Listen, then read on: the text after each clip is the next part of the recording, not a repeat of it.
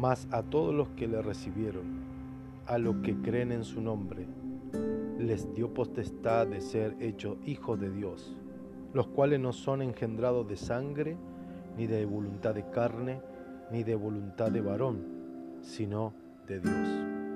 Juan 1.12. La Biblia describe así nuestro estado original. No hay justo ni aún uno, no hay quien entienda, no hay quien busque a Dios.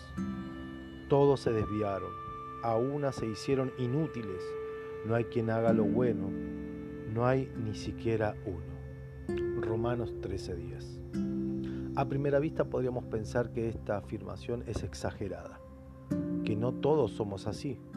Sin embargo, es así como Dios nos ve, pues conoce todo lo que hay en nuestros corazones, los pecados, las mentiras, las mezquindades, la amargura, la hipocresía. Como es santo, no puede aceptarnos junto a Él en tal estado.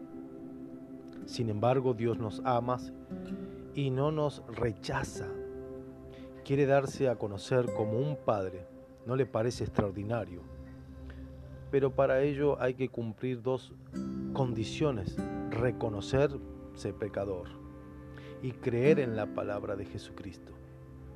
Para Jesús, esta obra de amor consistió en morir para llevar en nuestro lugar el castigo que nosotros merecíamos y así librarnos definitivamente de la condenación.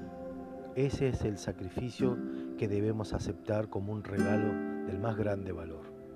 No podemos comprarlo por nuestros propios medios. Es Dios mismo quien declara justo a los hombres como respuesta a su fe y hace de ellos sus hijos.